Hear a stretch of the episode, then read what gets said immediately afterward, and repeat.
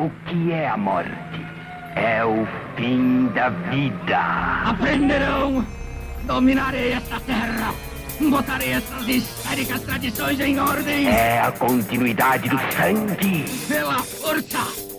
Pelo amor da força! É a razão da existência! Pela harmonia universal dos infernos! Escute, a luta de classes não existe. Qual é a sua classe? O mundo vai explodir!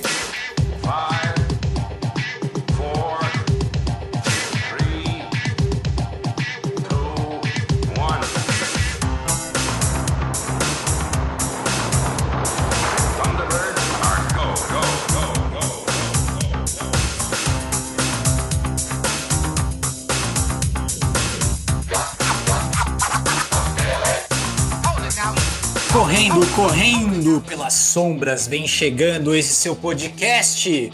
O meu nome é Tiago Diniz e com vocês agora o homem que veio do, do Parque Novo Mundo para o mundo. com você, André. Fala, Thiago. Fala, galera. Beleza? Sejam todos bem-vindos e bem-vindas ao podcast Sombras Elétricas. Primeiro episódio, episódio piloto. Aê, estamos chegando.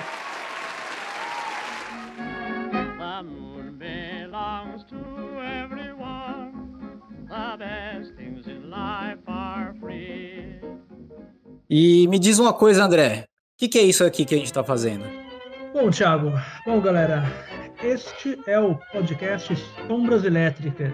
Cinema e cultura. Por cultura, entenda-se literatura, música, artes plásticas, teatro, tudo que é produção da cultura humana, da cultura das sociedades humanas. Nosso foco central, logicamente, será cinema. Nossa editoria principal é cinema. Mas a gente gosta de fazer links, então sempre que possível a gente vai encaixar links entre cinema e sociedade, cinema e literatura, cinema é cinema, cultura, arte e política. E política pelo viés de Esquerda.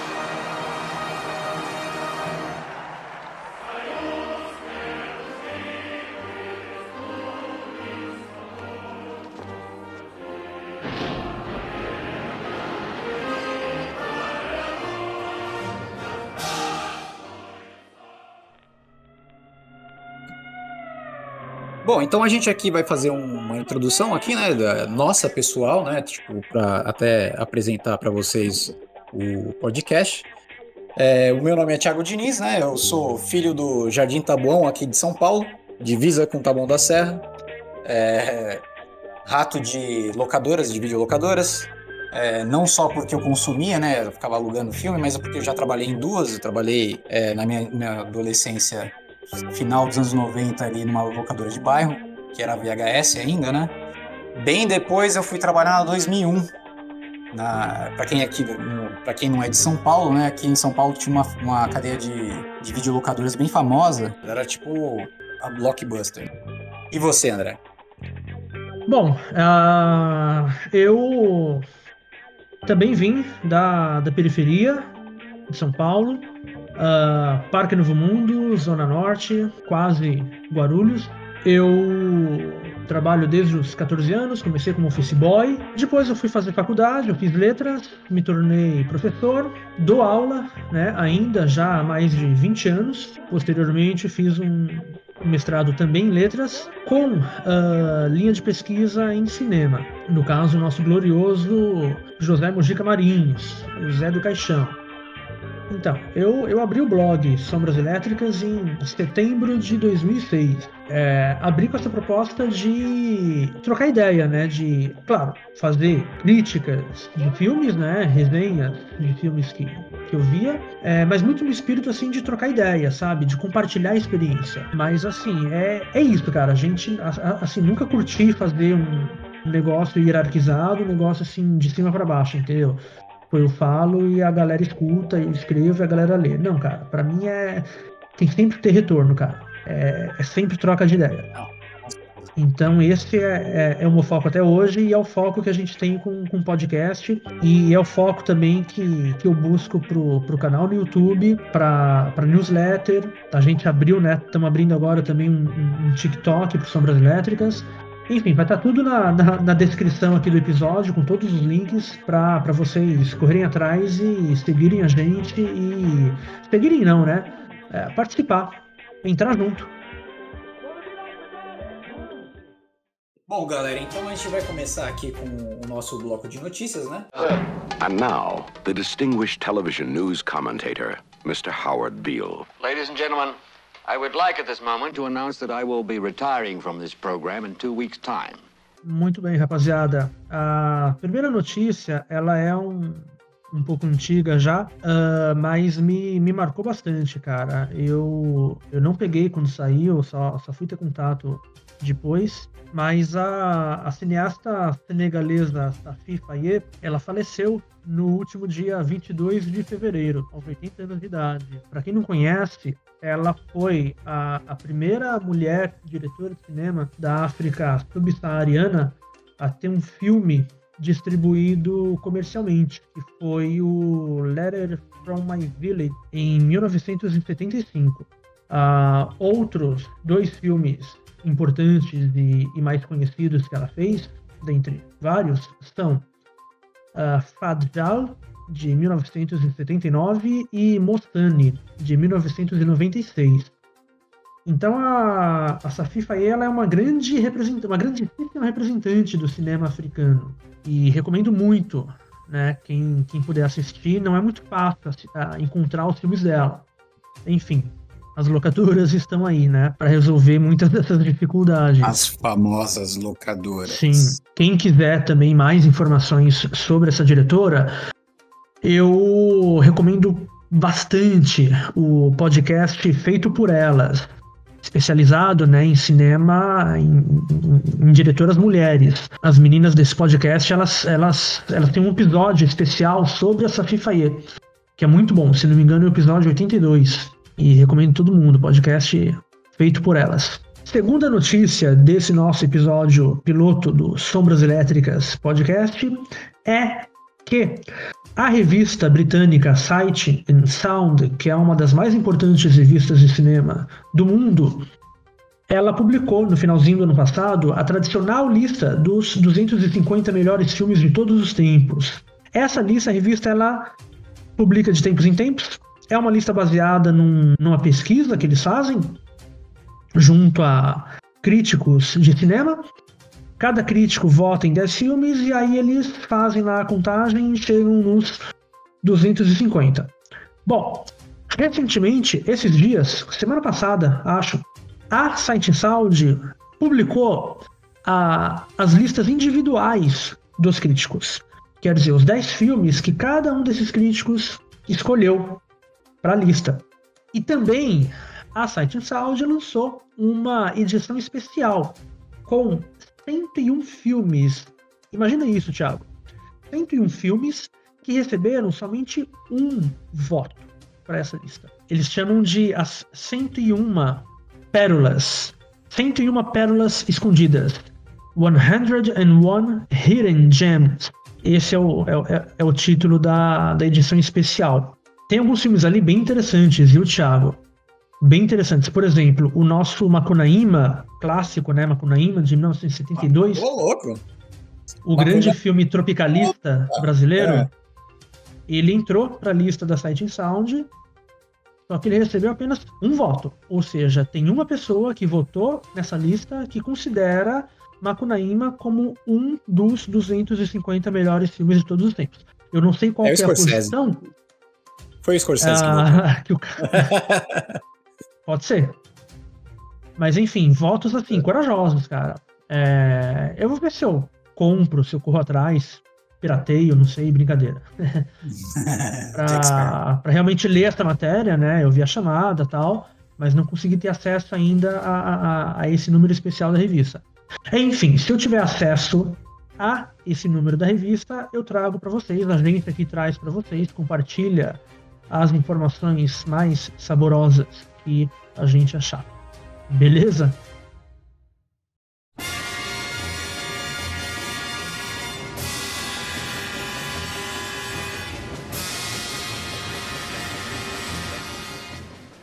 Bom, galera, então veio aí o bloco que é o motivo do nascimento desse podcast. São listas, né? É o bloco de listas, né? A gente sempre vai trazer uma, um top 5 de alguma coisa, né? E a gente vai tentar fazer de uma forma diferente, é, que para tentar trazer um pouco de conscientização e até mesmo divulgação de coisa legal, né? Às vezes a gente vai fazer a gente vai fazer alguma coisa besta, né? No caso a gente tá até conversando Uhum. hoje por uma outra pauta, né? Inclusive quem quiser eu, é, vai nas nossas redes sociais para pedir para ver se vocês querem uma lista do top 5 dos melhores filmes do Cine Trash que passava do saudoso boa. Mojica que apresentava na, na Band, hein? Pra quem é Sim, Pra quem sim. é novinho não sabe, né? Mas ali nos anos 90, na metade dos anos 90, te- teve um, um programa na TV aberta, no canal Bandeirantes, no meio da tarde, tipo, competia com a sessão da tarde, inclusive. Pode Quem crer. apresentava era o Zé do Caixão, isso mesmo, o Zé do Caixão. E ele apresentava só uns filmes bem, bem trash, assim, de terror e, e filme B, coisas da, da Canon Filmes. Cara, eu, eu descobri um monte de trecheira por lá, assim, e eu acho interessante a gente dar uma visitada, né?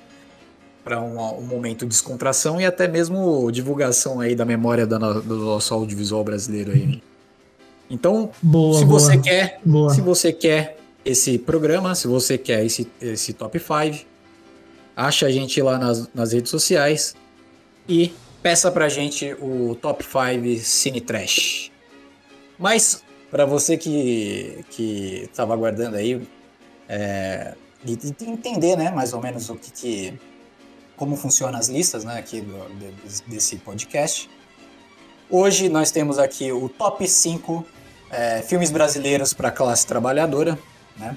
E a gente vai tentar fazer aqui um- uma relação de entre é, indicação, né, do filme, do próprio filme, contar um pouquinho do filme e, e- e- e essa ligação com o tema, né?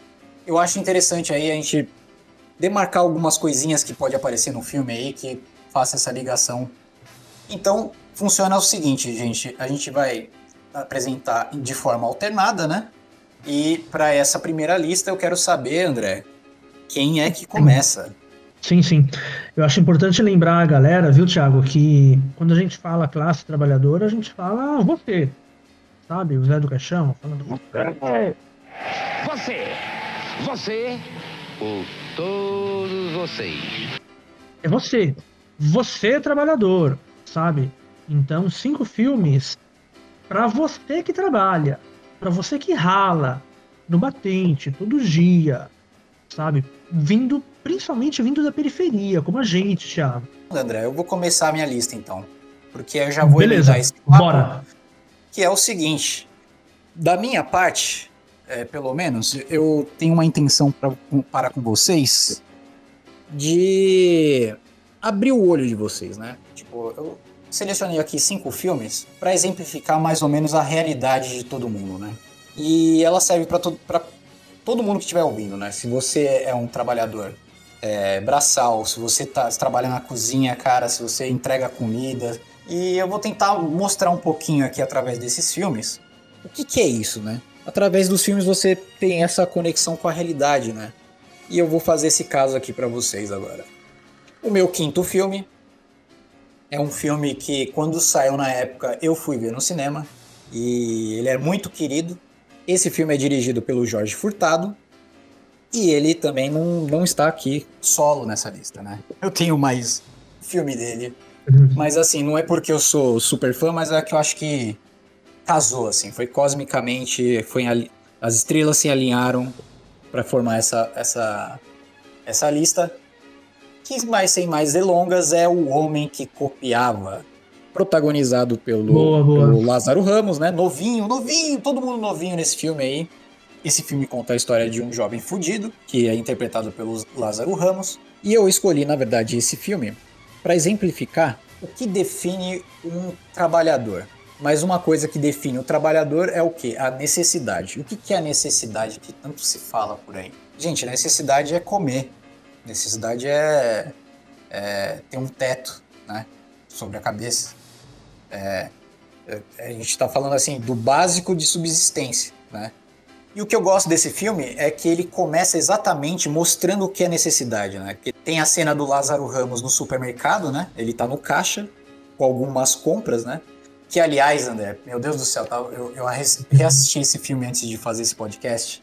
E os preços do negócio, cara, os preços que. Do, Nossa, dos nem me produtos fale. que ele tava colocando. Tipo, a carne ser 3 reais, André. Um quilo de carne, 3 reais. Cara, olha. Então o filme ele começa já com, mostrando o que é a necessidade, né? Porque o que acontece ali nessa cena? O personagem do Lázaro Ramos ele precisa comprar uma caixa de fósforo, né? Mas ele queria levar a carne também. E também itens de limpeza, né? Que seria tipo uma esponja, um detergente. E ele, eu não lembro direito o, o valor total, mas a conta dava 12 reais, ele tinha 11,50. E aí ele fica naquela situação de eu preciso cancelar alguns produtos que você já passou, moça, porque eu preciso levar o que você não passou ainda, né? Que é mais urgente, que no caso seria a caixa de, de fósforo que ele queria levar. Mas é, ali já é setado a necessidade do personagem e também é uma exemplificação do que é necessidade assim, na classe trabalhadora, né? Porque né, o, ele, um jovem que é o retrato do, do, do país ali do, do começo dos anos 2000, né?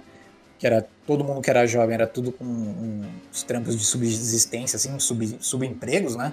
No meu caso, eu caí no mundo da- do telemarketing, foi horrível, assim, essa experiência, foi, tipo, predatória, assim, foi...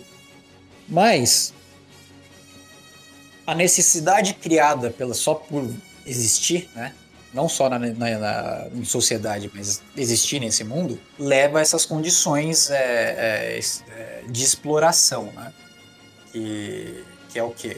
O dono da, da papelaria onde o Lázaro Ramos trabalha, né? Como, como operador de fotocopiadora, como ele sempre fala, né? Ele explora o moleque até o talo, assim, né? Porque ele precisa pagar o aluguel dele com a mãe, né? E assim, ó, é um dinheiro contado. E o legal desse filme é que ele, ele, ele exempli- exemplifica muito, assim, o que, que é a necessidade. Ele coloca em tela é, o que, que o, o cara precisa, quanto ele ganha, qual é o salário dele, mais o que ele precisa fazer por mês, né? Com aquele dinheiro.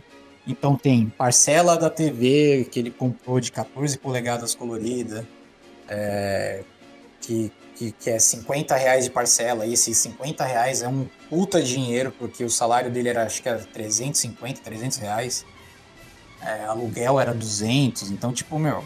E a partir dessa necessidade é que vem o nome do filme, né? O cara é um todo fudido, tem um trabalho de merda, ele agrega mais uma necessidade que é o quê? Uma, uma relação interpessoal, né? Tipo, é, ele se apaixonou pela, pela personagem da Lendra Leal, uma outra garota que mora na frente do prédio dele. E aí tem tudo isso, né? O cara fica com na cabeça, porra, eu preciso ter uma grana pra, pra sair com ela. Ela trabalha numa loja de, de roupas, eu preciso comprar uma roupinha né, na, na, na, na- loja pra dar uma paquerada nela, pra tipo, chegar nela. E, e aí só vai acrescentando a necessidade de dinheiro, né? E isso é um facilitador para o que é errado, né? No sentido pior do capitalismo, né? No caso de você arriscar sua vida, fazer um assalto a banco, sabe? Tipo, é, essas coisas que é crime e, e, né, que coloca todo mundo em risco. Mas assim, é totalmente. Gente, é, é, assim, o juízo de valor aqui não é não é a pauta, né? A gente vai descrever mais é, os mecanismos, né? A gente não quer dizer que ah, fulano é mal, fulano é bom, é, essa situação é boa Sim, ou sim. ruim, né? O fato do protagonista começar a fazer dinheiro falso e depois assaltar um banco, é, para quem não assistiu, assim, é, é, não é um spoiler porque tá no trailer, né? É, não vou contar muito a história, só esse por, por cima, né? Até mesmo para gerar essa, eh, essa expectativa em vocês para assistir, porque é um filmaço, né? Tem uma, uma edição muito boa pra época, né? Até pra hoje é um pouquinho datado, mas assim, cara, da- se você colocar é, é batata, assim, é tipo, ela tem um tem uma energia ali de sessão da tarde muito legal, assim, esse filme. E também tem o papel do, do, do sonho da fuga, né? Da fuga da, da, da, da pobreza. É, que são sonhos de riqueza, né? que aí mostra é, bem claro assim no, no filme a, a, as relações de dinheiro e, e, o que é dinheiro e relações pessoais, né? Como, como, como essa mecânica funciona na, na realidade, né? É, lógico que é, não, é, não, é um, não é um tutorial da realidade, né? É uma sugestão, né? Tipo, é uma coisa mais artística, né? Mais forçada, mas ainda assim tá lá, né? Porque o que acontece? Ele tem outras pessoas em volta, né? E, e todos têm necessidades diferentes e eles querem é, coisas diferentes, né? É, e to, só que todos querem é, todas essas coisas diferentes envolvem dinheiro, né? É, então o, o, o, motor do filme é a necessidade é, exemplificada no dinheiro, falta de dinheiro dos personagens. E eu acho isso muito legal. Acho legal, tipo, pra a gente começar essa base assim, né? Começar esse top. E agora eu quero saber o seu quinto lugar, André. legal, legal, legal. Ótima escolha, viu, Thiago? Legal. Nossa, o Homem Copiava também. Clássico, né? Já é um clássico já. Muito já bem. É 20 anos, André. 20 anos é clássico. É, 20 anos. 20 anos. Bom, a, a minha quinta colocação aqui Uh, não é um clássico ainda, mas tem todo o potencial para pelo. Estou me guardando para quando o carnaval chegar. De Marcelo Gomes. Caramba, eu, eu vi o trailer desse filme aí, eu queria ver, cara. Eu não vi. Recomendo muito, muito, muito, muito. É um filme de 2019 ele tá na Netflix. É, inclusive, viu, Thiago? Interessante indicar também para os nossos ouvintes onde que eles podem encontrar. Mas é claro. os filmes que, que a gente. Não, eu vou até falar agora, eu vou dar agora para vocês aí que estão escutando. Sim, sim. É, o Homem que Copiava de 2003, dirigido por Jorge Furtado, você encontra na Globoplay. E Muito também, bem. né, em outras formas aí que nas, nas outras locadoras não oficiais. Mas oficialmente Globoplay. Muito bem, muito bem. Bom, uh, estou me guardando para quando o carnaval chegar está na Netflix. Esse filme, eu, ele é um documentário na verdade, ele, ele é mais um filme ensaio do que um documentário. Eu vou explicar daqui a pouquinho qual que é essa diferença. Mas eu, eu escolhi esse filme porque ele trabalha muito com a realidade. Eu escolhi os meus filmes, os meus cinco filmes, uh, baseado pensando em três categorias: a realidade da vida do trabalhador, que é justamente né, é, é, é, o que você pensou ao escolher o homem que copiava, né, Thiago? Como é que é a vida mesmo no trabalho, cara? Dia a dia do trabalhador trabalhando, ralando. Segunda categoria, a vida, ela tá além do trabalho. Ela vai além. A gente não vive para trabalhar apenas. Né? Então, o que, que é a vida do trabalhador para além do trabalho? E terceira categoria. Importante frisar isso daí, André, inclusive. Sim, é exatamente. É martelar nisso daí, porque a vida sim, sim. não é feita é. só de trabalho. Entendeu? Eu escolhi. Não é, é... não quer trabalhar ou qualquer coisa assim, não, gente. Sim, sim, sim. Trabalhar para nossa existência, mas a nossa existência não é só isso. Não é só suprir a nossa necessidade. Exatamente. E a terceira categoria, a luta, a consciência de classe, a, a união da classe trabalhadora. Bom, estou me guardando para quando o carnaval chegar. Ele está dentro dessa categoria da realidade, né? Quer dizer, ao mesmo tempo a realidade da vida do trabalhador e o que é a vida para além do trabalho. Então, o filme ele fala sobre sweatshops, como se diz em inglês, né? Uh, são fábricas de trabalho quase escravo, semi-escravo ou propriamente trabalho escravo mesmo. Geralmente oficinas de costura, as sweatshops. Bom, o, o filme ele fala sobre é, oficinas de costura de, de jeans numa cidadezinha é, bem pobre chamada Toritama. Essa cidadezinha ela é autoproclamada a capital do jeans. É a cidade de origem do Marcelo Gomes. Ele, ele nasceu, ele cresceu, a família dele veio dessa cidade. E o filme fala sobre esses trabalhadores, no geral autônomos, e que trabalham por, por, uh, por produção mesmo. Né? Quanto mais eles costuram, mais eles vão ganhar. Resultado disso é jornadas de trabalho para lá de exaustivas. Jornadas de trabalho de 12, 16, 18 horas por dia, cara. Só que esses trabalhadores, eles trabalham, eles estão lá o ano inteiro batalhando duro, pensando somente no carnaval. Daí o título do filme, estou me guardando para quando o carnaval chegar. Esses trabalhadores, eles correm atrás de juntar aquela grana para poder viajar no carnaval. O carnaval como é, é, é praticamente o único período de férias, período mais prolongado de descanso que eles têm. E eles vão viajar para o litoral, né, curtir o, feriado, o feriadão de carnaval. E aí todo o ano gira em torno dessa expectativa, dessa luta para guardar dinheiro e fazer essa viagem aí. É um filme muito bonito, bonito mesmo, porque para além dessa questão das sweatshops, existe aquela dimensão de que, cara, a vida do trabalhador não se reduz ao trabalho. Existe uma vida além. Né? Segundo o próprio Marx, o socialismo ele, ele não vem para libertar o trabalhador.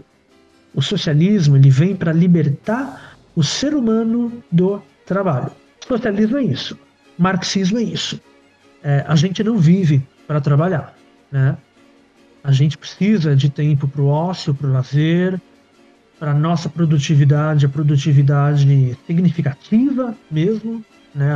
As nossas criações, os nossos projetos. É, e o filme mostra isso.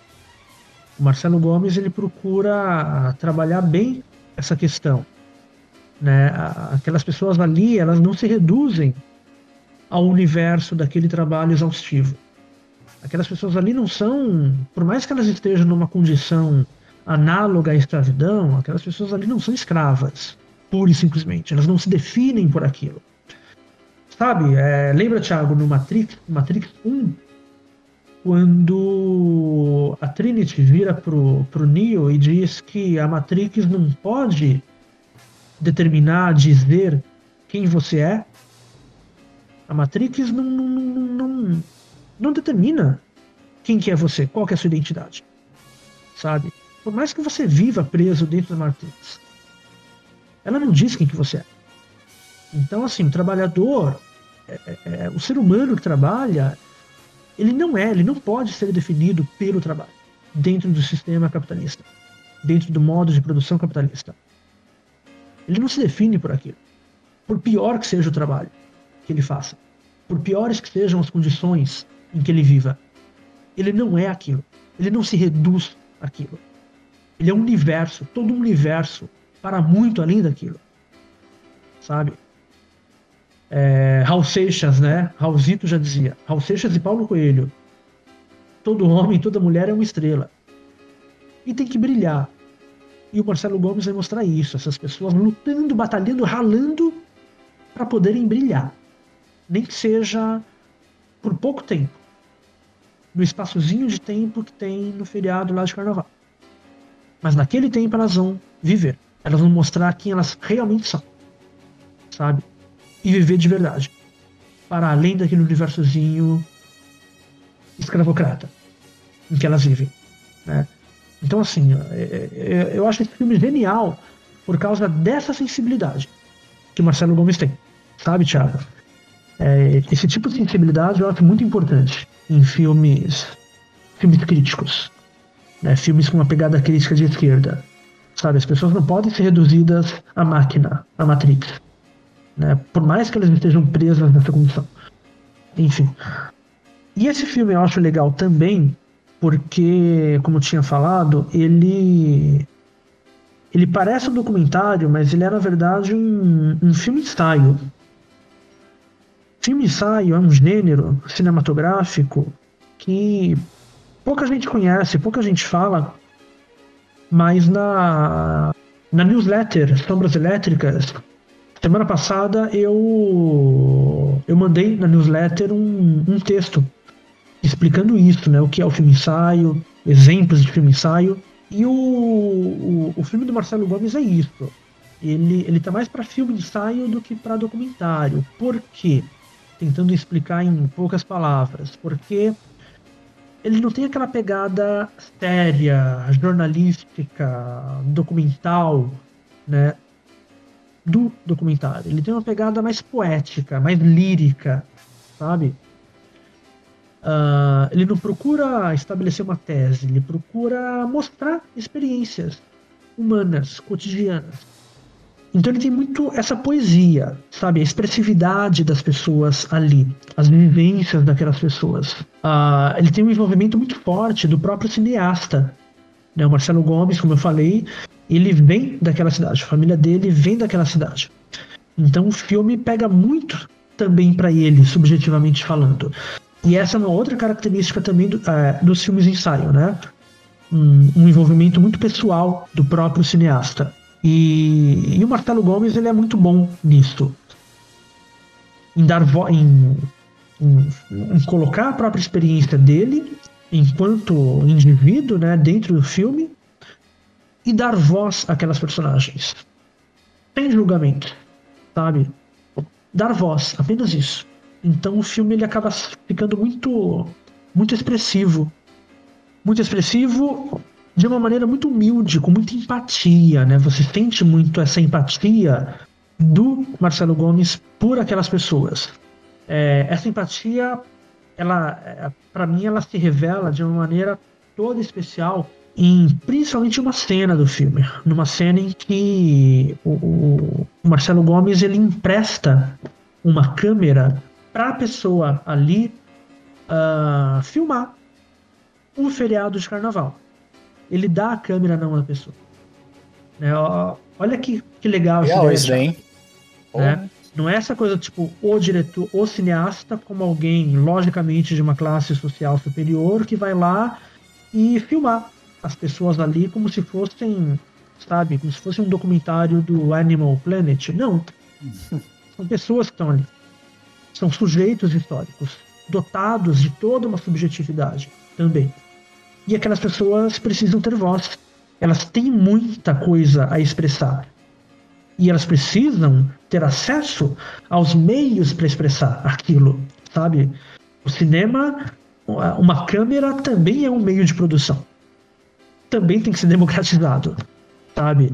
E o Marcelo Gomes ele faz isso. Ele dá a câmera na mão da pessoa para ela filmar a própria vida dela. E aí a primeira reação que a pessoa faz é o quê? É filmar a equipe de filmagem do Marcelo Gomes. Olha que jogo de espelhos legal pra caralho, cara. Que metalinguagem louca que fica aí.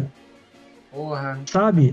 Foda isso. É. A pessoa vira a câmera pro Marcelo Gomes e aparece todinha a equipe de filmagem atrás. Cara, assim, eu chorei quando vi essa cena. É muito, muito, muito foda, cara. Sabe? Tipo, é, é muito diferente do documentário tradicional de qualquer documentário tradicional nesse sentido, sabe? Enfim, essa Quero é a minha quinta escolha. Quero me emocionar também. Estou me guardando para quando o carnaval chegar. Essa é a minha quinta escolha. Esse filme tá na Netflix, galera. Bom, continuando aqui com a nossa lista, né? Eu vou pro meu quarto lugar, que inclusive outra coincidência assim da, da lista, é, os três a, a, a, os três filmes de base, né, o quinto, o quarto e o terceiro, eles são da década ali do começo de 2000, né?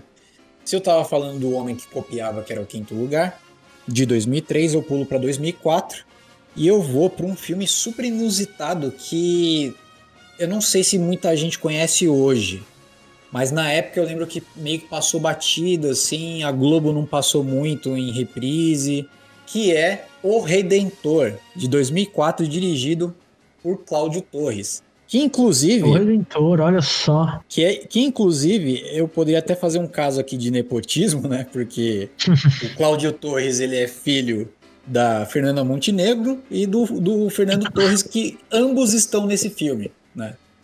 É, um, é um filme de família, né? Mas é, é Nepo Baby. Mas é, exatamente. Mas é, o, o Redentor de 2004, ele conta a história do Pedro Cardoso, que aparece de novo aqui no filme, né? Ele é um jornalista que, que conhece desde criança uma família de classe média alta que enriquece por, por conta de. porque o pai dessa família é dono de uma construtora. E é nesses esquemas, assim, né? Brasil no, no passado, com, com a explosão de, de construções, né? E esse cara monta uma empresa, uma construtora e começa a vender apartamento para todo mundo, projetos de apartamento, né, e tudo mais. E o Pedro Cardoso, né, jornalista, ele descobre que o, o, o pai dessa família que, que fundou a, a, construtora, ele se matou por um monte de dívidas da, da empresa, um monte de merda que, que ele deixou para trás, ele deixou para o filho, que é o Miguel Falabella, é conhecido também do, do, Pedro, do Pedro Cardoso desde a infância, né?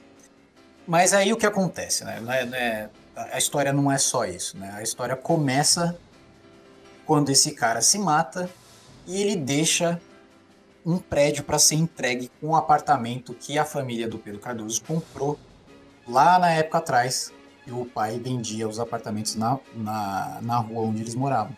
Né?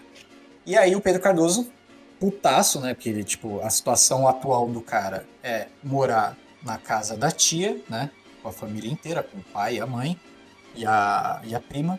E, e pagar aluguel pra, pra, pra tia. Então é uma situação, assim, é, comum, assim, no Brasil, né? Tipo, a maioria das famílias do Brasil vivem assim, dessa forma. Todo mundo junto, né? Tipo, é, é é pai, mãe, tia, tio, avô, todo mundo junto, mas é, a maioria da, das, das, das, famílias brasileiras são compostas assim com uma aglomeração, né? Não é só o núcleo pai, mãe, filho, né? Ah, tem os agregados ali, tem o, o avô, a avó, né?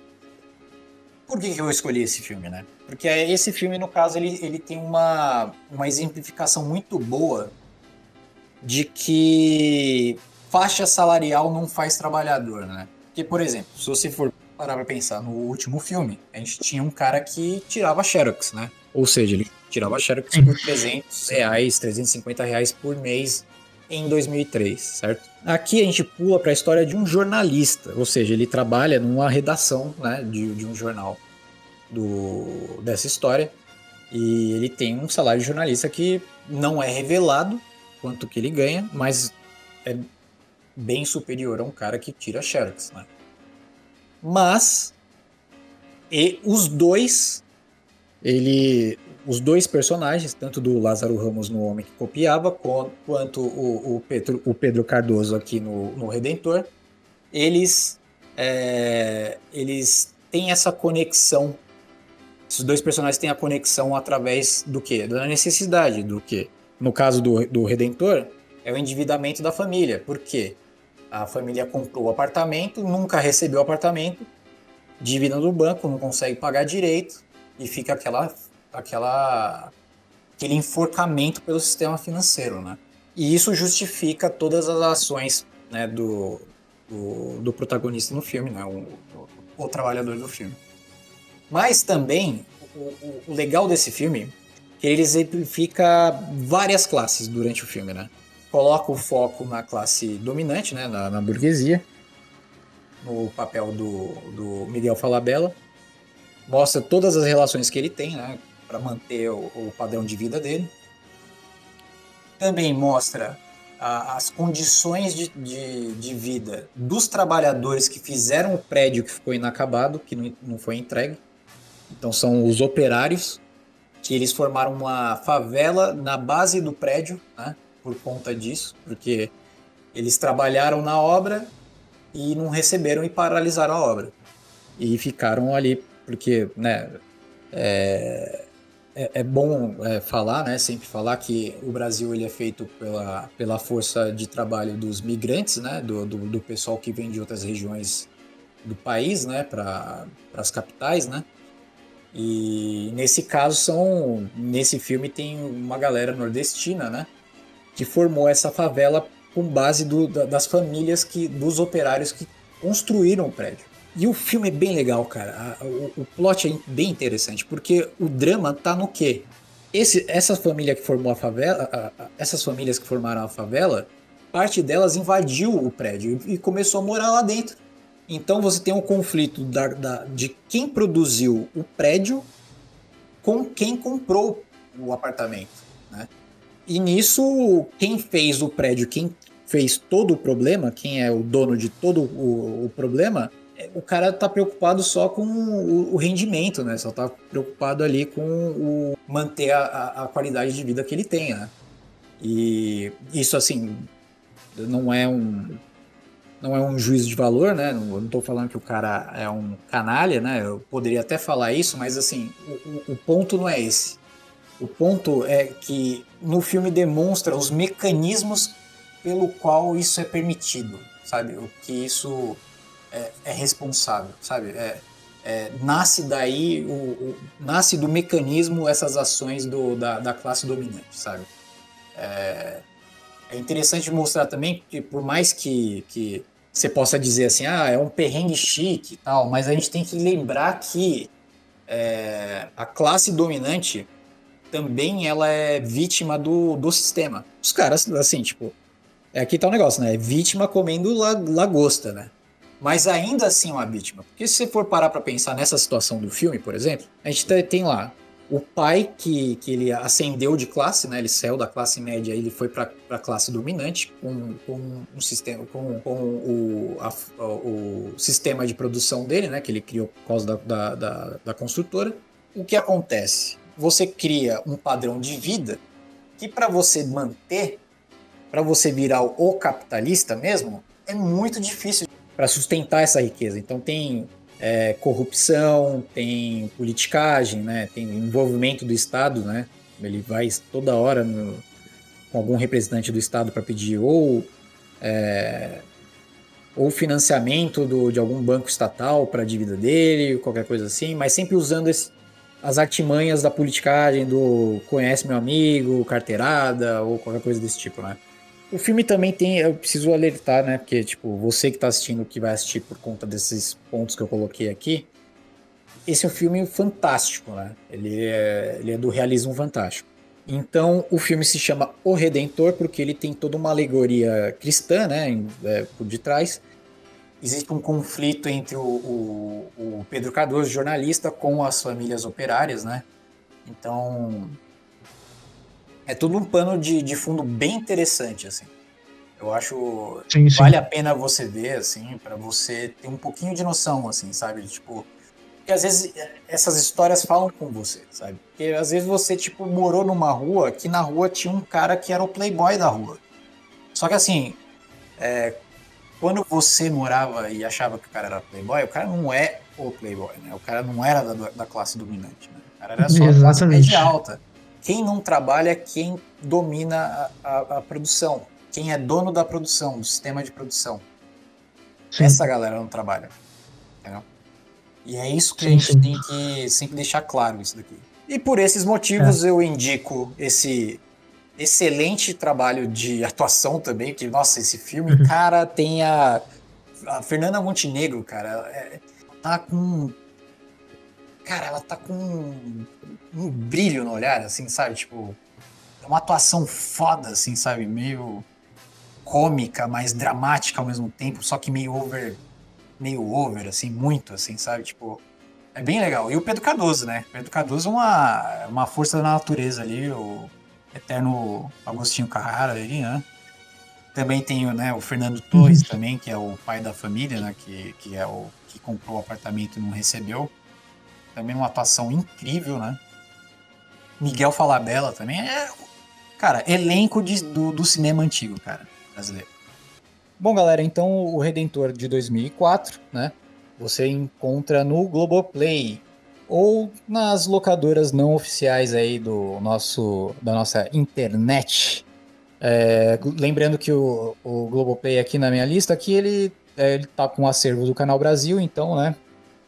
Fica a dica. Então, André, quarto lugar, como é que é? Muito bem, muito bem, muito bem. Meu quarto lugar, agora eu já vou para um clássico. O Grande Momento, de Roberto Santos, filme de 1958. Com o grandioso Gianfrancesco Guarnieri, um dos maiores Ah, atores desse Ele tá na minha lista Brasil. também, hein? Tá sabia disso, Thiago. Tinha certeza absoluta, cara. Então, esse filme é bem difícil de achar, viu, pessoal? Mas ele tá completo no YouTube. Numa versão, assim, qualidade não muito boa. Não é nada oficial. Mas dá pra ver. Esse filme é o seguinte, ele, eu escolhi esse filme porque ele também mostra o como que a vida não se reduz ao trabalho. E o filme é isso. É a história de, de um jovem casal, o Gianfrancesco Guarnieri, ele é um noivo, a, a jovem casal de uma família italiana, né, de imigrantes italianos em São Paulo. Aliás, o filme ele tem algumas cenas magníficas, al- algumas internas maravilhosas assim de São Paulo, sabe? Registro, documentação da cidade de São Paulo nos anos 50. Então é uma família de imigrantes italianos entre classe proletária e classe média baixa, mas no fundo todo mundo é trabalhador, como o Thiago falou muito bem, né? Alguns podem ganhar um pouco mais, outros menos, mas é assalariado do mesmo jeito. E aí esse jovem casal, eles estão com o casamento marcado, só que precisam correr atrás ainda dos últimos ajustes, né? Fazer os últimos corres. Que corres que são esses? É, providenciar o paletó pro noivo, contratar um fotógrafo, comprar bebida, né? Comprar cerveja pra festa. Só que aí falta grana para esses últimos preparativos. E aí como é que fica? Né? Fazer um casamento sem cerveja não tem cabimento, né? É, sem uma roupa bonita pro noivo. E aí o filme vai entrar naquela naquela dinâmica que lembra muito o neorrealismo italiano. O filme ele é fortemente inspirado pela estética neo- neorrealista. Não é à toa que quem produziu foi o Nelson Pereira dos Santos, clássico, né? Diretor de Vidas Secas, diretor de Rio 40 Graus. Nelson Pereira, que é a, a, ver- a vertente neorrealista do cinema novo, né? E aí, o, o grande momento vai mostrar as aventuras, os corres, né, que, que o jovem noivo, interpretado pelo Gianfrancesco Guarnieri, vai fazer para tentar juntar dinheiro da maneira como ele pode, né? E um desses corres é vender a, a querida bicicleta dele. É, isso lembra muito, né? é, é, temas, pro, é, tropos e plot de filme, de filme neorrealista. Aliás, um elemento importante nas vivências da classe trabalhadora ah, são as posses, né? O trabalhador ele batalha, dá um duro danado, cara. E ele merece gastar esse dinheiro com coisas boas, sabe? Então não é que, ah não, mas o, tá lá o proletário de iPhone. Velho, aquilo foi uma conquista, sabe, pro cara.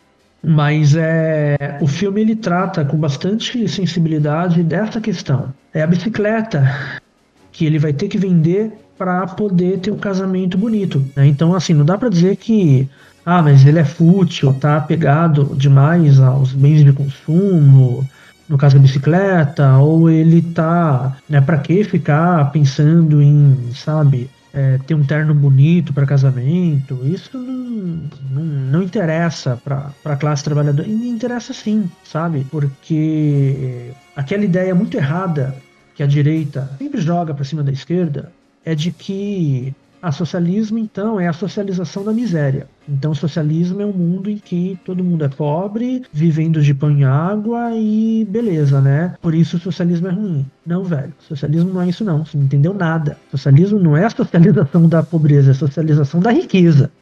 E aí um filme como O Grande Momento, ele mostra justamente essa questão. Ele ele, ele ensina bastante pra gente esse aspecto, né? Então, assim, o, o consumo da classe trabalhadora não é simplesmente o consumismo, sabe? É, é uma conquista, é um direito. Ah, mas ele não precisa daquilo, é, é, é, é um bem que não é necessário, é, é, é uma futilidade. Não interessa se ele precisa ou não. Ele quer, ele quer ter uma bicicleta bonita, ele quer ter uma cerimônia de casamento bonita. Ele quer vestir um terno bonito, ele quer ter cerveja boa para oferecer para os convidados, é o direito dele. Bom, o Roberto Santos é um cineasta, infelizmente, um tanto quanto esquecido na, na, na cinematografia brasileira, mas ele é um ele é um grande cineasta, assim, ele não, não, não merece esse, esse esquecimento. Ele, além do, do, do grande momento, ele tem pelo menos mais uma obra-prima, que é A Hora e Vez de Augusto Matraga. É dele? De 65, isso. Oh. De, de 65. Tá bom. Uma das melhores, se não a melhor adaptação de Guimarães Rosa já feita pelo cinema brasileiro. Bom, e o último dado interessante sobre o grande momento é o, o Guarnieri, né? Gianfrancesco Guarnieri, ele é, ele é filho de músicos comunistas, família italiana. Ele, ele foi líder estudantil e militante do PCB, o velho partidão, Partido Comunista Brasileiro. Ele participou da primeira montagem teatral de Eles Não Usam Black Tie, Hum. também, no mesmo ano de 1958, é, montagem essa que foi realizada pelo TPE, Teatro Paulista do Estudante, em parceria com o Teatro Arena, né? ou seja, órgãos teatrais de luta, né? de engajamento político à esquerda no Brasil dos anos 50. Então, assim, Guarnieri é, é, é um cara muito da luta, assim, também. E é isso, assistam, galera. O Grande Momento é um filme bonito, é um filme bem, bem singelo, assim, uma história bem, bem humana, assim. É, bom, é, é aquele básico, né, do, do, do cinema neorrealista. Uma história bem comovente, bem singela, bem humana, uh, bem focada, assim, no, no, nos personagens, nas vivências na, e na subjetividade dos personagens, mas ao mesmo tempo com uma grande crítica social.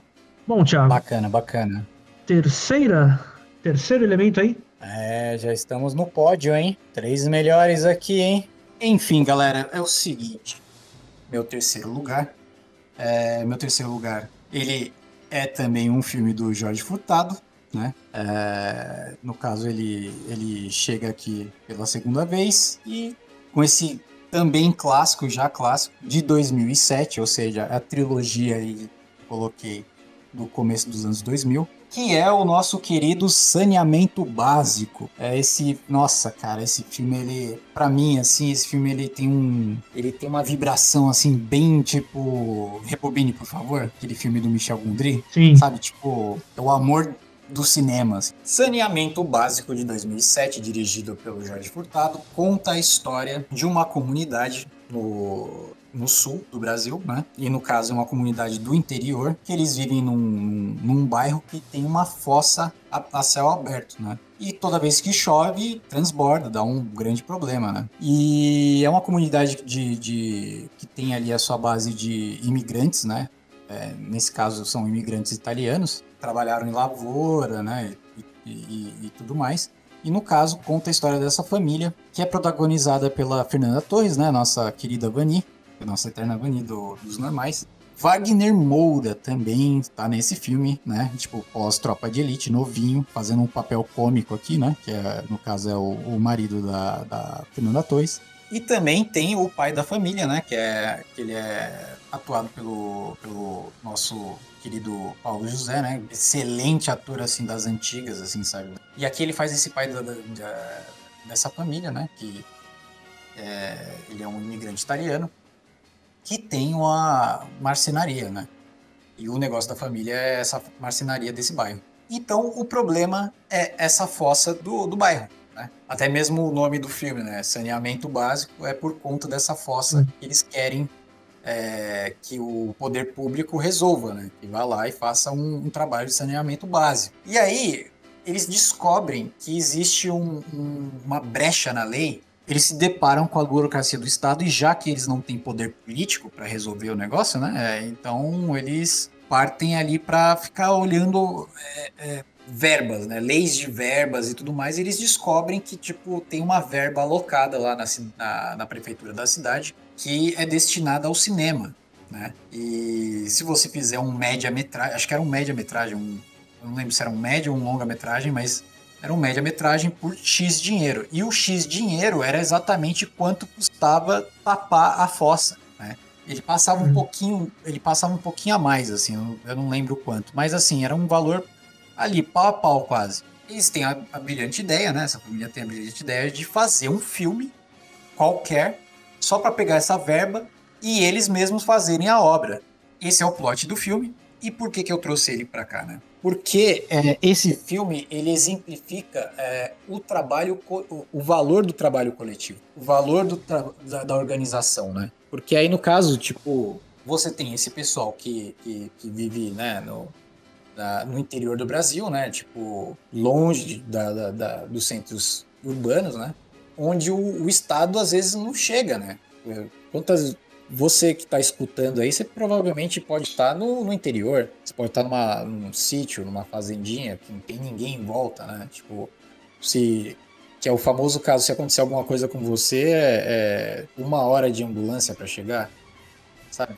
É, então, assim, tipo, são pessoas que se organizaram para tentar suprir o, a falta do Estado, né? Da, da, a falta do alcance do Estado, né? É...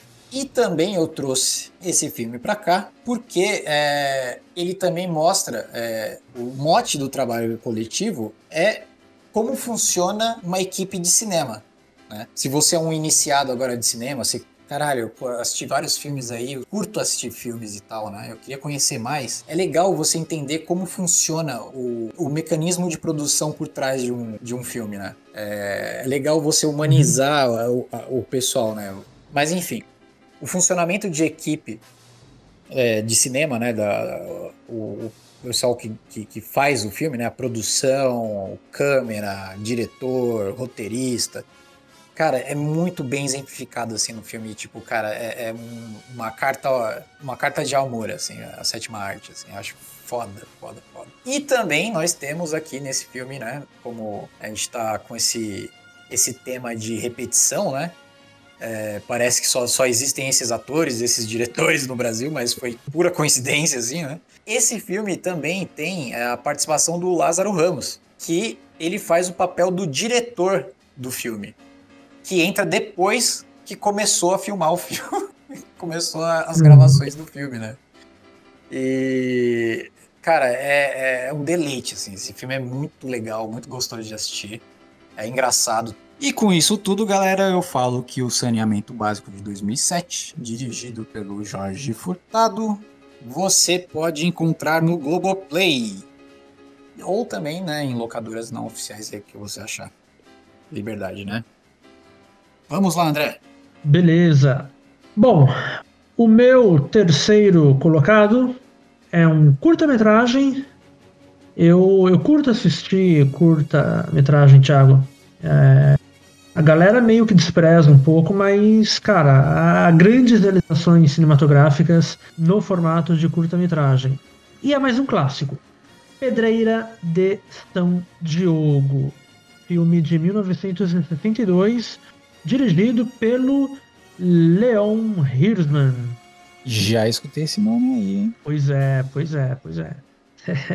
Esse filme, ele na verdade faz parte de um de um, de um longa chamado Cinco Vezes Favela. Esse longa é uma coleção de curtas metragens de diretores diferentes. Esse longa ele foi produzido pelo Centro Popular de Cultura, o velho CPC, que era um órgão ligado à, à UNI, a União Brasileira dos Estudantes. que, que fez ba- ba- bastante ba- barulho no cenário cultural brasileiro entre o final dos anos 50 e o começo dos anos 60.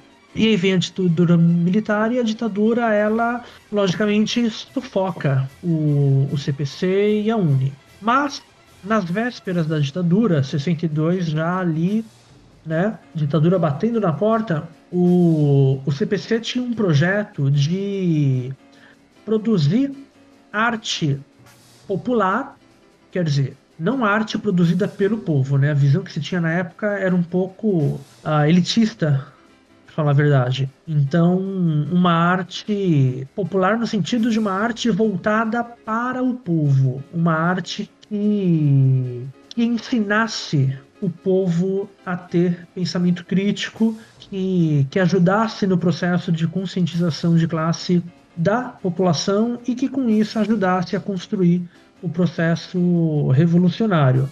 Era uma arte bem didática, né? bem simples nesse propósito, bem direta. E o filme Cinco Vezes Favela foi uma das grandes realizações, uma, da- uma das principais realizações do CPC. Bom, o curta Pedreira Pedreira de São Diogo, ele é justamente isso. Ele é bem didático nessa, nessa explicação, né? Do que é o trabalho, do que é a exploração, do que é a luta de classes e de qual que tem que ser a postura da classe proletária dentro disso. Uma postura de resistência, enfrentamento, articulação, união e bora pra revolução. O filme conta a história grupo de trabalhadores em uma pedreira que fica na base de um morro no Rio de Janeiro. O problema é que no alto desse morro existe uma comunidade. E aí chega um dia em que o patrão, logicamente, né, a figura lá do, do, do burguês, ele exige que, que exploda determinado pedaço lá da, da pedreira. Né? Esse é o processo. Joga dinamite, explode e tal, e aí você vai, você recolhe e, e vai produzindo. Enfim, o problema é que se eles explodirem exatamente aquele pedaço lá que o patrão tá mandando, corre o risco de diversas casas da comunidade desabarem junto. Corre o risco de desabar toda uma parte lá do morro. E aí fica o dilema: obedecer o patrão ou não? Ah, mas vai desobedecer, vai perder o emprego, como é que fica? Enfim, esse grupo de trabalhadores, então, eles vão se articular com os moradores do morro. Eles, obviamente, moram também lá naquele morro.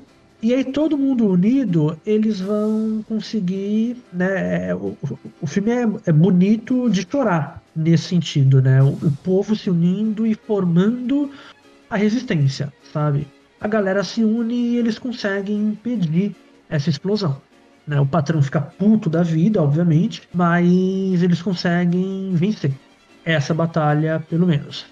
Bom, aqui eu escolhi esse filme porque ele mostra muito claramente qual que é a dinâmica da luta de classes e qual que é a dinâmica do processo revolucionário em construção. Principalmente a união da classe trabalhadora. E, e olha só que legal, Thiago. Já aprofundando um pouco mais aqui a análise cinematográfica da coisa. Ele é um filme totalmente de esquerda, não apenas por essa temática, né, pelo conteúdo, pela mensagem, mas também pela forma. A forma é o conteúdo. Isso é muito importante no cinema. O filme ele segue, ah, ele é muito inspirado num um estilo de montagem Einsteiniana, nosso velho Sergei Eisenstein, lá do Outubro, O Coração do Potemkin, né, filmes clássicos soviéticos. Enfim, é engraçado essa múltipla, essas múltiplas referências né, no cinema mais popular, mais engajado. Ah, você tem lá o grande momento, né, do Roberto Santos que segue uma chave neorrealista, também muito próxima, né, da esquerda. E aqui a gente já tem uma chave oposta, né? Já é uma, uma estética cinematográfica, já é uma teoria de cinema completamente oposta à do neorrealismo italiano, que é a teoria é- que é o cinema de montagem do, do Eisenstein. Então, o Pedreira de São Diogo ele é totalmente construído com base em oposições, com base em antíteses. E essas antíteses elas são jogadas na montagem. pelo choque, né? Da contraposição de planos. Daí o método do Einstein. Mas é isso, galera. É, vale, assim, é um filme, é, é uma aula de cinema. Assim, é um, é um filme curtinho é, e é uma puta aula de cinema. Bom, é, onde que a gente pode ver? A gente pode ver no look. Ele tá no look. Assim, oficialmente, né? Quem quiser ver oficialmente, legalmente, ele está no look. E aí, Thiago, bora para a segunda posição? Estamos chegando no topo, hein? Vice-campeonato aqui do meu lado, André, é o seguinte: a gente tem uma continuação aí ó, de diretor. De novo, o, o diretor Leon Hirschman. Né? Para falar a verdade, eu não sei o, como pronuncia o, o, sobrenome dele. Sempre falei assim, não sei se é o correto. Né? Outro, né? Que esse é de 1981, do Gianfrancesco, do Gianfrancesco Guarnieri, que você também já apresentou anteriormente na sua lista, e é Eles Não Usam Black Tie. Cara, é isso aí. Esse nome é muito maneiro, hein, cara? Puta que pariu. Podia ser um nome. Uh, podia ser o um nome de um, de um álbum do The Clash, hein? Daqueles é, álbuns bem politizados, ou de uma música do The Clash, daquelas bem punk combativo, sabe? They don't wear Anarquista. é. da hora, da hora. É, no caso seria tipo white collar, né? Eu acho que seria para os caras, né? Mas enfim. É. É... Bom, como o André explicou, né, é, um, é uma obra importante brasileira, né, de, de resistência, né, e, e de até conteúdo revolucionário. A história desse filme envolve outra família, né, é, outra família brasileira, só que essa é ligada aos centros urbanos, por quê? Ele trata sobre a vida operária, né? É, é, quase um. Esse filme é quase um PT Begins, assim, se você for parar pra pensar, assim. Mas ele conta a história de um, uma família em que tem o, o, o, pai da família, que é o, o, Giancarlo, o Gianfrancesco Guarnieri, e o filho dele, mais velho. Mais velho, né? Ele, ele tem 25 anos naquela perspectiva dele, né? Do, do tipo, vou tenho que trabalhar lá na fábrica de, de, de, de, montagem de carro. Meu pai trabalha lá. Só que o pai dele, ele é, é sindicalista. Ele é o cara da greve, ele é o cara da organização, é o cara da, da conscientização. Ele é o retrato do, do daquele revolucionário mais, mais romântico, assim, né? Ele, ficou, ele foi preso por isso. E a gente está falando, gente, de uma época que, 1981, é, ainda tinha ditadura. É, é, ela já tinha abrandado um pouco, porque a gente já, tá, já estamos chegando em 1985, né? Mas esse filme, ele mostra também muito o, o que é o estado policial, né? Porque se, se o filme ele acompanha essa família operária, ela também acompanha a vida na fábrica, né? É, do, na, na, na, na, no pessoal de, de base, né? E aí a, a, história do filme segue essa família, né? Do, essa família operária. E o grande conflito é o quê? Tá rolando uma grande ebulição social, né? É, a ditadura tá, ela tá abrandando também é, dentro da história do filme, mas ainda assim, tipo, pessoal organizado ali, eles precisam é, é, garantir mais direitos ali, né? Porque nessa época da ditadura, né? Então você tem um, o aparelho de repressão de greve, né? No caso é, é mostrado bastante ali no, no filme. E, e o conflito do filme é quando o filho ele, ele se, se junta com o pessoal da administração da fábrica, com o patrão, né? Para denunciar o pessoal que, que é da greve. Então é o, é, o, é o mesmo pessoal do pai dele, é o pai dele, entendeu? Então esse é o conflito do filme, é um conflito geracional, né? E que envolve do pessoal de base ali, né? Do, do chão da fábrica, né? Que, que no caso, assim, é um drama que não, não quer dizer que o filho dele era um canalha, e inclusive a obra deixa muito bem claro isso daí, é, é um trabalho bem interessante, porque não demoniza o, o filho jamais, nunca é o, o vilão do filme, né? Apesar do que ele está fazendo, mas mostra o porquê que ele faz e o, o, o sistema que permite ele fazer isso. Né? Então, assim, é um filme bem interessante, assim, tipo, tem um, É, é- é, tipo. É uma coisa meio teatral mesmo, você sente um- uma carga do texto teatral, assim, né? num- num- Mas, cara, é um puta filme, assim, incrível, com as atuações impressionantes. Tam- Aqui, a mãe da família é também a Fernanda Montenegro, que aqui tá incrível, assim. É, Que é novidade, né? Ela tá sempre incrível, impressionante. E por que que eu trouxe esse filme pra cá, André? Eu trouxe porque esse filme ele fala muito bem, como eu disse, né, do, da situação da classe operária, né? É, principalmente ali na década dos, dos anos 80, né? Mas também é, ele mostra essas relações dentro do trabalho, né? Tipo, ele mostra muito bem como essa galera do, do- da fábrica, né? A galera que administra, os patrões, né? Quem manda e tudo mais, eles criam um ambiente de, de competitividade muito forte, assim. E esse é o, o mote, né? Do, do, do- do- dessa história. É como a competitividade leva a, a, a jogar o trabalhador contra trabalhador, né? E nesse Sim. caso, é um A drama ideia maior diz- é é- família contra família, um familiar contra o familiar, Sim. né? É, a ideia é desunir mesmo, a ideia é desarticular, né? Exato. E aí, o, o, o que acontece, né? É, o filme também é muito bom de mostrar esses papéis, né? Do, do- da- de- dessa divisão, né? Então você tem o pessoal que tem uma consciência de classe, né? E tem o pessoal que é o X9, né? O famoso X9. E como que funciona isso, né? Tipo, como é essa dinâmica, né? Entre o X9 e os patrões e o X9 com os trabalhadores, né? É, é bem complicado. Mas eu quero dizer também, esse, esse filme tem um elenco foda, foda, foda, foda, foda. Nós temos também o Francisco Milani, que é um outro puta ator das antigas.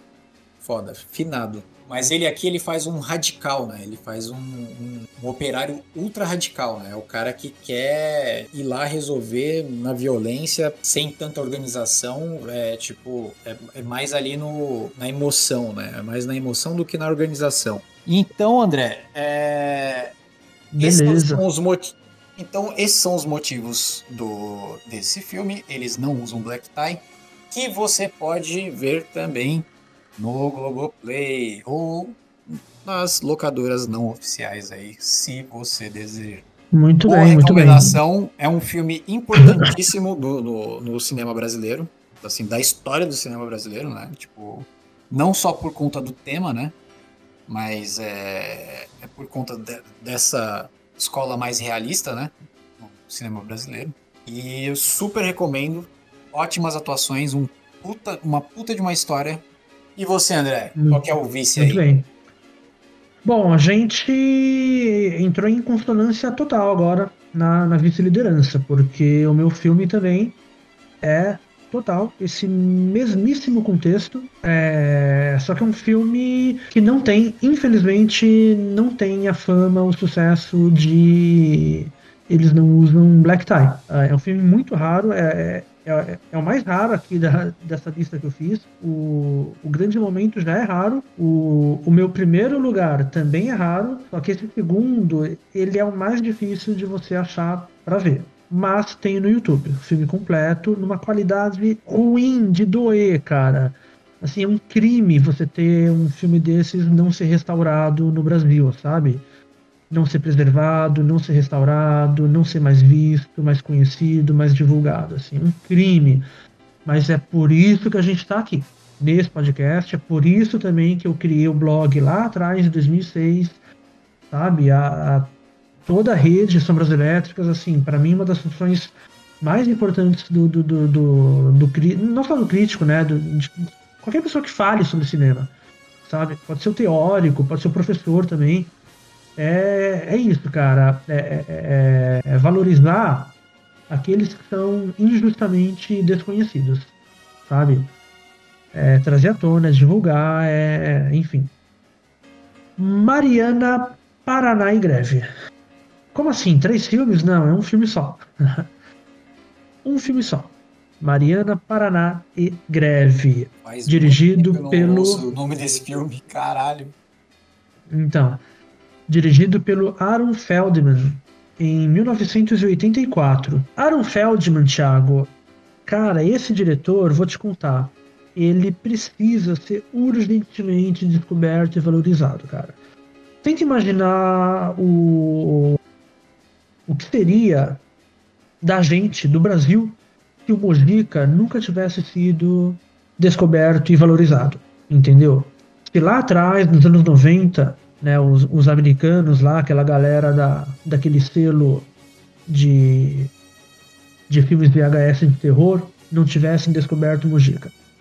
Se aqui no Brasil, críticos como o André Barcinski não tivessem, desde os anos 90 até hoje, sabe, defendido, feito esse, é, essa pregação mesmo, essa evangelização, esse proselitismo do nome do Mujica, sacou? A gente não teria, quer dizer, o patrimônio Zé do Caixão teria sido esquecido, teria ficado lá atrás, né? O caso do Aaron Feldman é, é pior, porque o Aaron Feldman ele não foi famoso, não foi conhecido, entendeu? Ele foi assim, um cineasta muito underground, totalmente independente, filmes bancados por ele próprio, dinheiro do bolso, sabe? Com distribuição muito restrita.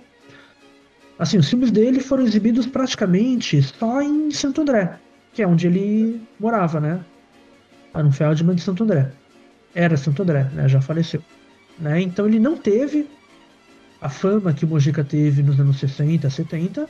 É, assim, não teve nem um, uma fração dessa fama. E até hoje continua hiper desconhecido. Em, acho que em, em 2008, se eu não me engano, o CCBB, o Centro Cultural Banco do Brasil, fez uma mostra retrospectiva do, do, dos filmes do Aaron Feldman e parou por aí. Em 2020 foi lançada a biografia do Aaron Feldman por uma editora pequena, independente, sabe? Chegou a receber uma notícia na Folha de São Paulo, uma nota assim, e parou por aí. Mas assim, galera precisa conhecer e descobrir o Aaron Feldman. Os filmes dele são super raros, alguns estão no YouTube completos, em esquema piratão mesmo, é, outros você acha em trackers privados, né, de torrents privados, você acha no, no, enfim, no MKO, no Making Off. Mas ainda tem uma minoria, né? Agora, do que eu consegui descobrir até agora, a filmografia completa dele você só acha na Biblioteca Municipal de Santo André. Lá tem, em DVD. Mas enfim, bom, Aaron Feldman, ele. Por que, que eu defendo tanto ele assim e escolhi esse filme. O Aaron Feldman é um cineasta de origem proletária e esse é um dado importante também. Né? Lembra quando eu falei sobre o Marcelo Gomes? Né? Lá na minha quinta posição, estou me guardando para quando o carnaval chegar. É, não adianta você apenas falar sobre o povo. Não adianta, cara. Na, aquele projeto do, do CPC, né, lá do Pedreira, Pedreira do, de São Diogo, é lindo, maravilhoso, né? Só que, cara, isso tem um limite. Ainda assim, você tem uma, uma elite, né, escolarizada, intelectualizada, falando sobre o povo. Então, por mais que eles tentem se aproximar do povo, nunca vai ser a mesma coisa. Sempre, claramente, vai ser. Você percebe isso na linguagem do filme. Na literatura é a mesma coisa. Você percebe pela linguagem que o escritor ou o cineasta ele tem uma origem superior de uma classe social mais elevada. Você percebe que ele tem um nível de, de, de, de escolarização maior do que os personagens ali, sabe? Então não adianta. Assim, o, o que é verdadeiramente revolucionário, mesmo, né? É, é, é esse ponto que a gente tem que chegar como país, é o povo fazendo cinema. Não tem outro. É o povo fazendo cinema. É dar a câmera na mão do povo, sabe? É o que Marcelo Gomes fez dentro do filme dele. Mas, cara, e o Aaron Feldman precisa. Assim, não adianta eu sozinho. Né? Tipo, eu sou quem? É, qual que é o poder de influência, de influência nenhum, sabe? Mas a galera tem que juntar. Ou tem que vir alguém realmente famoso, importante, né, com poder mesmo de influenciar e falar, ó, galera, vamos ver aqui o Aaron Feldman, sabe? Então, assim, Aaron Feldman ele tem origens proletárias, ele é de uma família judaica, né? É, que imigrou para o Brasil. Uh, e, cara, assim, já começa daí. Na história dos judeus no século XX, cara, Uma história de perseguição, de genocídio. É o Holocausto. Então a família do Feldman, judeus do leste europeu, vieram para o Brasil, primeiro para o Rio Grande do Sul, assim, na pobreza, para trabalhar na roça, em regime semi-escravocrata, sabe? E aí, pouco tempo depois, é, mudaram para Santo André. Né? Tinha condições um pouco melhores, tinha mais propostas de trabalho ali, e vieram para Santo André, e ali se instalaram. Né? Mas a família toda, até hoje, né? O Warren Feldman já faleceu, infelizmente, mas né, a, a, o restante da família dele é uma galera de esquerda, sabe? Uma galera espírito proletário, espírito é, sindicalista, do ABC, do ABC paulista. Bom, Mariana Paraná em Greve é um filme que eu escolhi para essa lista porque ele também traz, explica muito didaticamente é, isso a gente pode considerar, sim, eu entendo, considerar isso como um defeito. Ah, mas precisa ser tão didático assim quanto Pedreira São Diogo ou quanto Mariana Paraná em greve? Não, não precisa. Né? Seria melhor ah, né, esteticamente se não fosse tão didático assim. Mas, poxa, né, vamos lá. Vale, vamos valorizar o esforço, a tentativa, né? Bom, Uh, é um filme que mostra de maneira muito didática toda a dinâmica da luta de classes, particularmente o movimento sindical. É a história de uma, de uma menina, né, essa Mariana, que vem com a família do interior do Paraná, fugindo da roça, né, fugindo do trabalho exaustivo no campo, e que ainda assim não tira né, da miséria, e vem para a cidade grande em busca de condições melhores. Só que chega na cidade grande é desemprego. E quando não é desemprego, é exploração. E ainda assim fica difícil sair da condição de miséria. Né? A mesma miséria. E aí, ao longo do processo dela, ela vai se conscientizando. Ela conhece o movimento sindical e ela se engaja na luta. Né? Ah, o filme é um curta-metragem também, tá? Eu escolhi. Foram dois curtas-metragens que eu escolhi aqui pra ah, não, três. O meu primeiro lugar também é um curta-metragem. Ele tem 39 minutos. 38, 39 minutos. Então é tudo direto ao ponto. O filme ele traz um. Assim, ele é, ele é muito valioso como documento histórico também. Daí mais uma, um motivo pra gente valorizar, pra gente restaurar. Assim, pelo amor de Deus, cara, esse filme precisa ser restaurado. A versão que tem no YouTube é péssima, mal dá pra ver coisa alguma, assim. É, é, é uma dó, cara. É de chorar você ver um, um filme desses né, de um cineasta desses nessas condições. Mas assim, assim ele traz imagens uh, importantíssimas, né? De, de, de, de, greves reais, assim. O filme ele é meio que um documentário, um docudrama, vai. Vou explicar isso melhor daqui a pouquinho. Mas ele traz filmagens de greves, ele traz filmagens uh, de sindicalistas, de comícios, ele traz o Lula. Ele traz uma fala do Lula, né? Lá, começo dos anos 80 traz imagens de arquivo da repressão exercida pela ditadura militar em cima do movimento sindicalista, né? Como você falou, Tiago, anos 80 já estava em um processo de abertura, né? Mas a ditadura estava comendo forte ainda, muito forte. E o filme mostra tudo isso.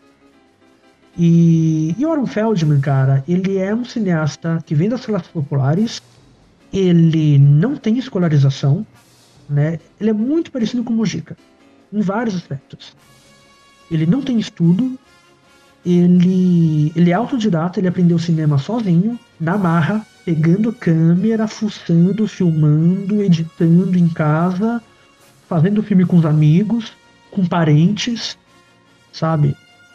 Na raça, cara. Punk, total. E, assim como o Mojica, o, o Aaron Feldman tem um talento nato. Né? Você percebe a expressividade cinematográfica que ele tem, a linguagem cinematográfica que ele usa, sabe? Você vê isso claramente, né?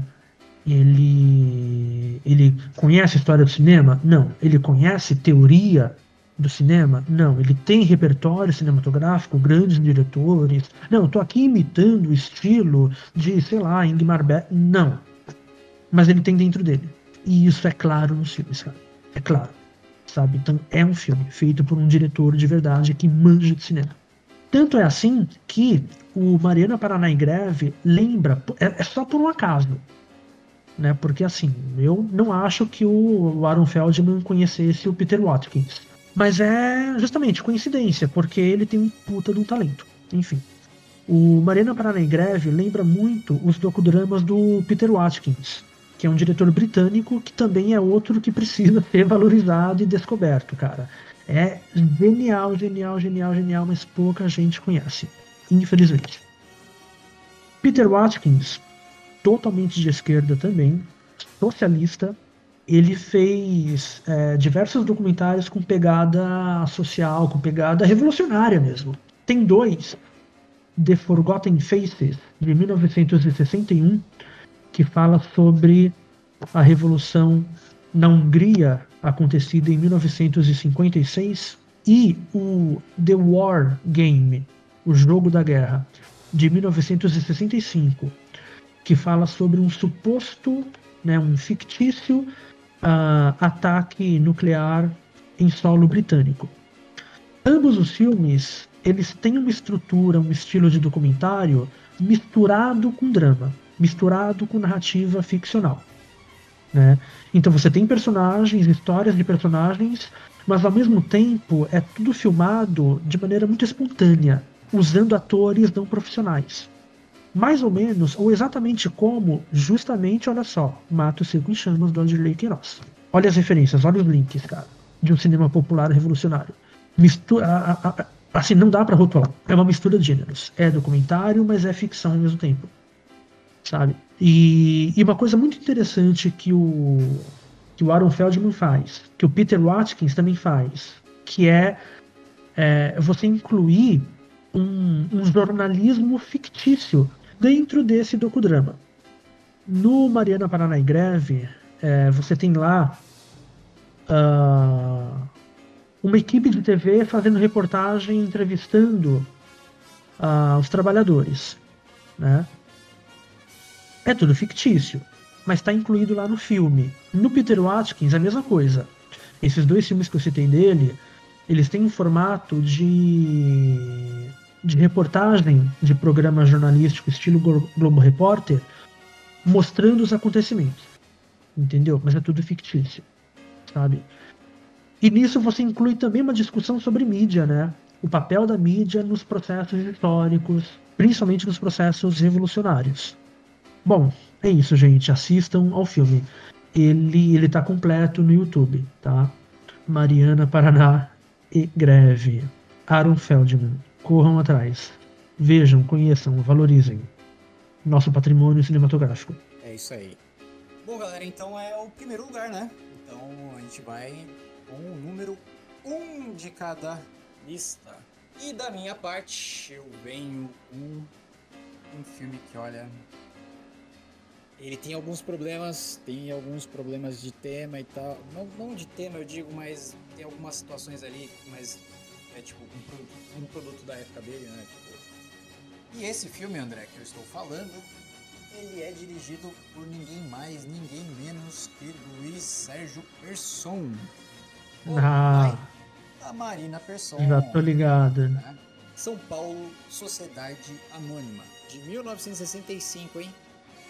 Bom, então o filme ele conta, né, é, aqui uma história aqui em São Paulo sobre, né, o, o início ali da, da, da indústria automobilística, né, da, vindo aqui do as primeiras produções de carro aqui no, no território nacional e conta a história do Carlos, né, que é um cara que de, de novo, né, a gente está nesse tema aí de dos trabalhadores, né, do, do, quem são os trabalhadores, né, que depende da, da, da faixa salarial.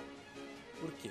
Se lá no eles não usam black tie, eu falei sobre o pessoal do chão da fábrica, aqui eu vou falar do pessoal da administração da fábrica. E o que qual é a história, André, desse filme? Conta a história do Carlos, ele trabalha nessa é, ele faz parte da contabilidade dessa fábrica e ele tem um, basicamente uma crise existencial, né? No caso é, de tanto trabalhar, né? Ele, tem uma crise pessoal ali de que é felicidade e tudo mais, porque ele tá vendo que a cidade tá engolindo ele. E assim, quando eu falo isso, ele é, é, tipo, é quase que literal ali no filme, sabe? Porque São Paulo é, é, é, é retratado como se fosse um monstro, assim. Porque no outro filme lá, né, o, eles usam black tie, eu falei dos X9s, né? É, e também dessa, do, dos- do- dessa, desse ambiente competitivo que, le, que leva né, esse, esse conflito entre, entre trabalhadores, né? E aqui eu tenho um outro tipo de trabalhador que é o que eu chamaria ele de trabalhador prêmio. Provavelmente você conhece esse, é, é, esse trabalhador. Você já trabalhou, já, já esteve em algum emprego que você já viu esse cara. É o cara que é da classe trabalhadora que é o mais próximo do, do patrão. né? É o cara que ele consegue vislumbrar um, um- a- a- o estilo de vida, né, factualmente ali do- da, da elite, né? Geralmente esse pessoal, né, é- geralmente quem é esse trabalhador prêmio, geralmente são tipo é, diretores da empresa, gerentes de de- departamento, né? É, é bem comum ser o, o- o chefe da contabilidade, né? O que, que é essa, essa, essa relação né, do, do trabalhador com o patrão? né? Imagina você, né? No, você patrão, você tá lá tentando né, ganhar o seu, acumular o seu, né, no caso. E, e nesse filme aqui é, mostra claramente assim o, o, o chefe do Carlos, né, que é, o, que é um, um imigrante. Ele é um imigrante italiano, né? Que, que aqui está servindo de caso de, do sonho americano brasileiro, né? Que é o cara que veio aqui. É o, é o europeu que veio para o Brasil para se dar bem, né? Mas o Arturo, na empresa dele, a, a riqueza que ele tem foi construída com gente que não tá com gente que não tá é, cadastrada, né? Que não tá registrada no, no- nem não tá registrada nem na empresa. O pessoal só sabe o nome do, do cara e paga qualquer dinheiro e vai trabalhar na, na, na fábrica e, e vai embora. Esse é o pessoal da, do chão, né? Do chão da fábrica. né? Esse, o trabalho, por que, que ele é um trabalhador prêmio? Porque ele é um trabalhador que ele tem um poder de. Ele tem um poder de negociação que não é exatamente o, o de um trabalhador comum, né? de um proletário comum. Ele é um proletário, mas ele tem, além da força de trabalho dele, ele tem informação, ele tem vantagens, né? Que o cargo que ele exercita fornece para ele. Por exemplo, um chefe de contabilidade, né? O, o, o chefe do departamento ali, ele sabe de todas as mutretas que o cara, que o, que o, que o patrão faz, né? Pra manter a empresa. Então é uma coisa meio que na, na chantagem mesmo, né? Não, é, não, não digo que todos os casos são assim, declarados, né? É, chantagem mesmo, assim, e tal. Mas no caso do filme, não é, é quase uma chantagem, uma malandragem do patrão. Na verdade, na verdade, é uma malandragem do patrão. Do patrão que assim, é, no fim das contas, o patrão pode demitir o cara e sofrer as consequências por isso. Mas tem, o sistema permite que ele vá lá e compre a, a lealdade do cara por fora do emprego, sei lá, coisa assim. E nesse caso aqui, o Carlos sabe de, várias mutretas, ele é esquentadinho e o Arthur é malandro, ele, ele traz ele pra cá, traz junto, traz junto. Cria uma, uma, uma relação de amizade. É por isso que é muito raro esse, esse, esse trabalhador prêmio que você vai ver nas empresas, ele tem uma relação de amizade com o dono. Ah, é o amigo do dono, sabe? O cara, tipo, ah, vai tomar cerveja, o dono chama ele pra tomar uma cerveja. E aí, esse trabalhador prêmio, ele é muito bem exemplificado nessa relação aqui no, no filme, né? E é importante, assim, de novo, eu não tô demonizando essa função, né? No caso, cada um tem a, a, a arma que tem, né? No caso, o cara tem, para negociar, o cara tem é, informação escusa ali do, da empresa, o cara vai usar da, da, da forma que ele quiser. né? Hum. E aí eu trouxe ele, esse filme para exatamente falar sobre isso, né? Sobre, sobre é, essas relações entre próximas entre patrão e empregado, mas es- especificamente esse tipo de, de, de trabalhador. O que mais eu posso falar desse filme? É tipo uma obra de arte aqui do Brasil, né? Puta que pariu, é um trabalho cinematográfico incrível, cara. Tipo, trabalho com, com- é é um trabalho com reflexos, tem é, uns enquadramentos com a, uns enquadramentos de São Paulo muito foda. Como eu, como eu disse, o, o São Paulo é tipo um personagem mesmo, vivo dentro do filme, assim. Você, às vezes você olha um, um, uma tomada aérea, olhando aqueles prédios ali, você às vezes você jura que a cidade está respirando, assim, né? E esse filme você pode ver em dois lugares, né? Você pode ver ou no, no Globoplay ou lá no Loki, né?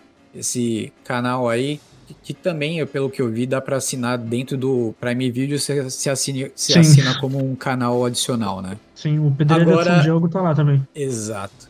Mas também, se você é, achou interessante o que eu falei, o pouquíssimo que eu falei do, do, do, filme sobre a parte cinematográfica dele, e fazendo a pesquisa desse filme, né, eu, eu vi um, um, um vídeo né, do, de um canal de crítica de cinema, do Max Valarezo, que é o Entre Planos, né? Inclusive eu recomendo muito esse, esse canal. Para o tipo de conteúdo que ele faz aqui no Brasil, ele é tipo. Precisa mesmo, né? E ele fez um, um, um, um vídeo excelente, assim, sobre, sobre, a, sobre a cinematografia desse filme, assim, sabe? Sobre, sobre signos do filme. É, é bem legal, bem legal. E o nome do vídeo é o melhor filme já feito sobre São Paulo realmente, cara, puta, é, é. Porque assim, eu não diria que é o melhor filme já feito sobre São Paulo, mas acho que é um dos melhores filmes já feitos sobre cidades, né? Sobre. Sobre, sobre urbanismo, né? Sobre centros urbanos, assim, que é incrível. É incrível, André. Beleza, e aí? Legal. Qual, qual é o seu Bom, vencedor primeirão, aí? hein? Primeirão, cara, primeirão, vamos lá. Cara, o meu primeiro também é um curta-metragem, com curta-metragem, como eu tinha falado. É... Abrem-se os envelopes. Hoje tem Oscar, né? Aliás, tá rolando o Oscar exatamente agora, tá? Chegando no final já da, da, da, da premiação. Tá? A gente tá gravando, pessoal, Exato. aqui no, no domingo, viu? No domingo à noite. Exato. Então é isso aí. Tá primeiro, grande vencedor. O Engenho Geraldo Sardo. Por que, que eu escolhi esse filme? O engenho ele traz uma dimensão do, do trabalho que é, na verdade, que o trabalho deveria ser no mundo ideal, né? na, na utopia, que é o trabalho criativo, o trabalho criador, o trabalho significativo, sabe? Então, o Geraldo Sarno aqui, ele vai mostrar esse trabalho. Especificamente o quê? O, o filme é um curta-metragem, curtinho mesmo, gente. É 9, 10 minutos, sabe? Ele mostra a produção de rapadura em um engenho no interior, no, no sertão nordestino. Então, o processo de transformação de cana-de-açúcar em engenho. Mas aí, Thiago, talvez alguns dos nossos ouvintes vão falar: Porra, André, mas. Mas isso é trabalho e exploração, cara. Tipo, olha lá, desde a época da escravidão, né, os escravos lá trabalhando nos engenhos de cana. Sim, é exploração também, claro, uhum, concordo. Porém, o Geraldo Sarno escolheu aqui dar um outro foco, né? Da, daí a genialidade especial que esse filme tem para mim. Porque você pega um tema que já é muito batido, é, é necessário, né, de ser mostrado, de ser discutido. Mas muita gente já discutiu também. Só que aí você dá um outro foco para aquele tema. É o que o Geraldo Sarno faz, é o que o Marcelo Gomes faz no filme dele. No caso, aqui, o Geraldo Sarno, ele pega aquele trabalho no engenho, que por um lado é um trabalho exploratório, e ele trata isso com um outro foco, que é esse foco na criação. Que, que ele, vai, ele, vai, ele vai mostrar o processo de transformação de cana-de-açúcar em rapadura de uma maneira quase como se fosse um, um trabalho de alquimia, como uma coisa mágica, sabe? Trabalho de Prometeu, lá na mitologia grega. Prometeu que roubou o fogo dos deuses para dar aos homens. E com esse fogo, o homem consegue trabalhar de verdade, no sentido de criar, recriar, transformar o mundo. Então esse filme o, nesse filme, o Geraldo Sarno ele, ele desenvolve um tom mito poético. Um tom mais próximo da mitologia e da poesia. Da poesia pelo lirismo, pela sensibilidade que ele demonstra aí. E o aspecto mítico, mitológico desse do, do, do, do filme vem daí. E daí vem a poesia do Geraldo Sarno, tá? Bom, gente, o, esse curta-metragem faz parte da, da Caravana Farcas. Né? É, pouca gente conhece, mas é algo que também, vamos lá, precisa ser valorizado. O Geraldo Sarno também é um diretor que é, ele tem conquistado mais reconhecimento nos últimos anos, mas ainda, ainda tem um longo caminho a percorrer, sabe? Para ter a posição que ele merece na, na, na, na, na história da, do cinema brasileiro. Enfim, a Caravana Farcas, ela foi, ela tem esse nome porque ela foi criada pelo Thomas Farcas, que era um fotógrafo importante, fotógrafo artístico, né? Fotógrafo de rua brasileiro. Ele juntou alguns cineastas, alguns é, jornalistas. Além do Geraldo Sarno, a gente tem o, o Sérgio Muniz, a gente tem o Paulo Jô Soares, o, o Vladimir Herzog também fazia parte da Caravana Farcas. E toda essa galera, eles saíram pelo Brasil profundo, né, lá no sertão nordestino, para fazer documentários etnográficos. Na verdade, meio documentários, alguns mais puxado, mais puxados para o documentário, outros mais puxados para o filme ensaio com essas características mais poéticas, mais, mais livres, né, do, do, do, do filme ensaio, como eu expliquei. E, e o engenho do Geraldo Sarno é um deles. O, o, o Sarno, aliás, fez vários documentários, vários filmes para Caravana Farcas, todos eles em curta-metragem. O engenho é um deles. É, enfim, Geraldo Sarno, ele costuma ser é, referenciado como a face menos conhecida do cinema novo. Né? Ele fez em 65 um curta-metragem também chamado Viramundo. É o filme mais famoso dele. E, e diversos outros. Em 2018, ele retornou à ativa e fez uma obra-prima, cara, que é o Sertânia. Assistam esse filme. Né? É, assim, é um clássico imediato. Genial, genial, genial obra de mestre mesmo. E aí, em 2022 ele faleceu. Geraldo Sarno é um gênio maior do nosso cinema, mas infelizmente ainda pouco conhecido. E é isso, Thiago. É isso, nossos caríssimos ouvintes. Finalizamos a nossa lista, chegamos aos números 1, um, aí, nossos.